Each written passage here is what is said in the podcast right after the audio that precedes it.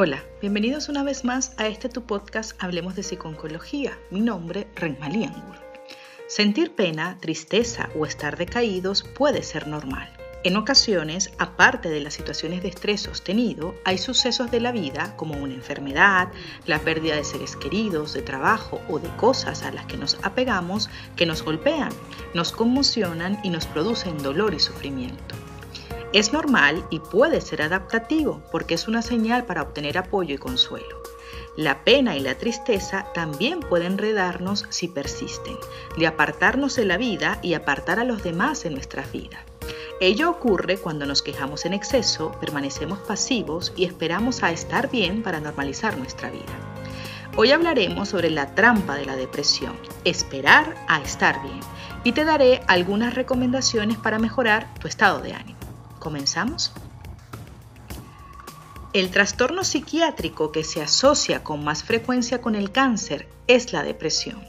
Las altas tasas de depresión en cáncer pueden deberse al estigma, temores, percepciones y síntomas asociados con la enfermedad. Para la mayoría de las personas, el temor principal es morir de manera dolorosa, a esto se suma el temor de volverse incapaces y dependientes, tener alteraciones en su apariencia, experimentar cambios en las funciones de su cuerpo y perder la compañía de las personas allegadas.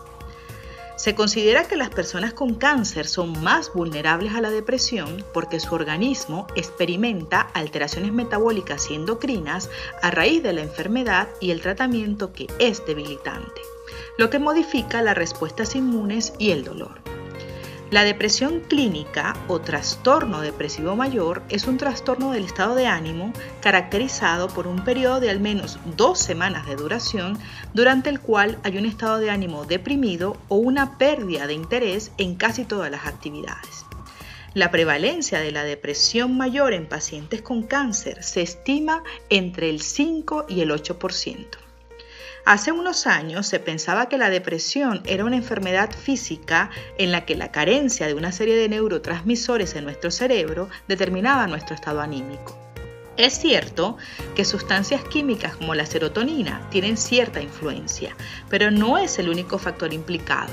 Por eso, en muchas ocasiones la terapia farmacológica acaba fracasando.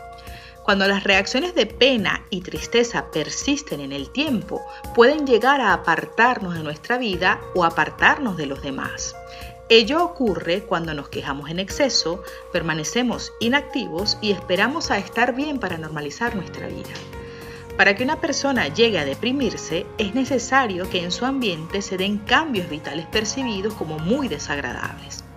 Se habla de la pérdida de reforzadores, es decir, la persona pierde algo que percibía como muy valioso y apreciado, como por ejemplo la pareja, un empleo, el cambio de ciudad, la propia autoestima o en el caso del paciente con cáncer, la salud. Cuando la persona no afronta la situación, se empezará a sentir abrumada y tremendamente triste, y albergará en su mente pensamientos negativos sobre el mismo, el mundo y el futuro lo que conocemos en psicología como la triada de la depresión. Lógicamente, si te sientes así de mal, lo que menos te apetecerá será salir, relacionarte con la gente o hacer cosas para disfrutar o despejarte, y optarás por quedarte encerrado sin hacer nada o tirado en la cama. Es aquí donde la depresión nos hace la trampa y nos encierra en su espiral, de donde es muy difícil salir si no somos conscientes de la importancia de nuestros pensamientos, emociones y acciones. El círculo vicioso podría resumirse de la siguiente manera.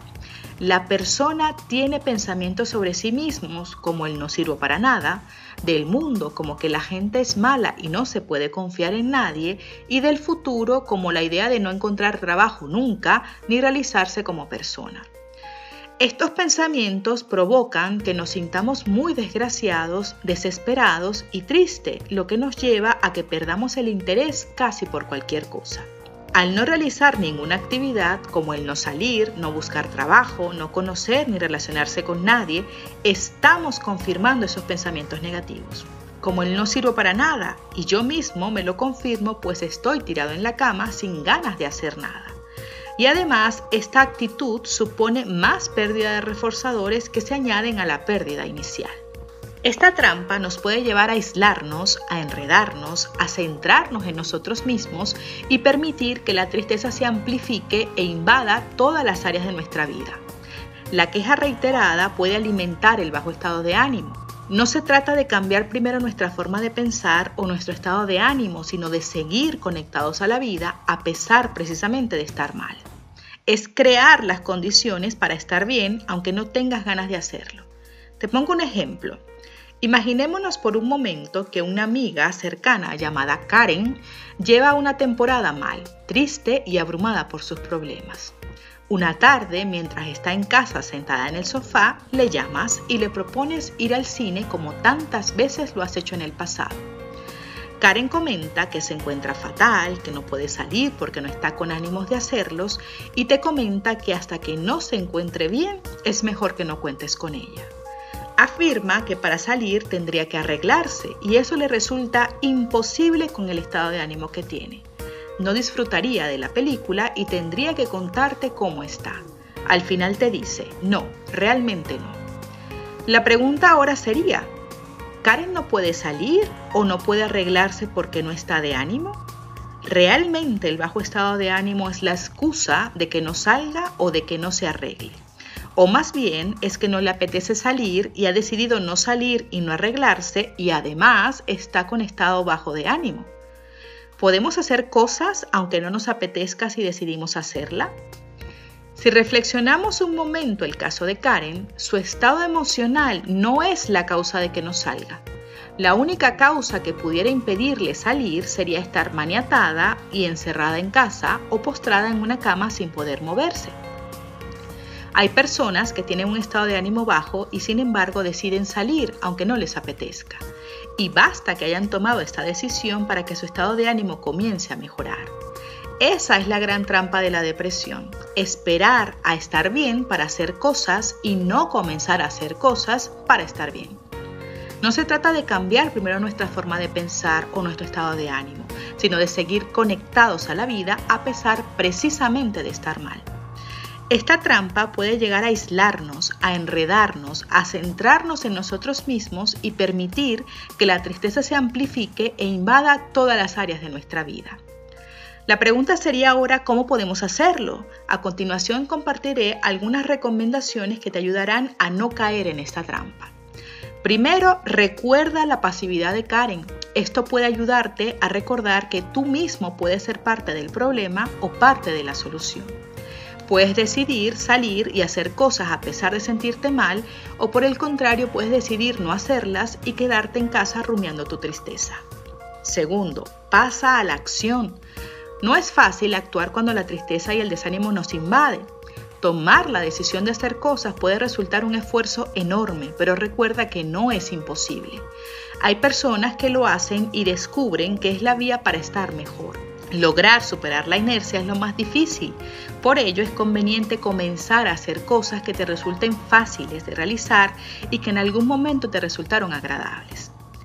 Tercero, actúa como si te sintieras bien. Lo que se requiere es decidir con firmeza actuar, ya que es la solución para estar bien. Practica el juego de actuar como si estuviera bien. No es necesario que te obligues a estar bien, pero sí a actuar como si lo estuvieras. Sencillamente actúa como si fueses actor o actriz. Simula, sal e implícate en actividades en las que antes disfrutabas. Trata de ponerlo en práctica. Es importante entender que nuestras emociones, pensamientos y conductas están interconectadas, por lo que cualquier cambio o modificación en alguno de estos factores implicará una transformación de otro. Inténtalo. Gran parte del cambio depende de ti y de tu capacidad para hacerle frente a las emociones. No dejes que la tristeza dirija tus actos. Actúa para superarla y mantente activo. La solución está en tus manos. Para más información recuerda que puedes visitarnos en nuestra página web www.hablemosdepsiconcología.com y en nuestras redes sociales con el arroba Hablemos de Psiconcología. Puedes escuchar nuestro podcast en todas las plataformas de streaming. No olvides suscribirte a nuestro canal en YouTube y de activar las notificaciones para no perderte ninguno de nuestros episodios. También estamos en Patreon por si quieres colaborar con nosotros. Gracias por escucharnos. Seguiremos hablando.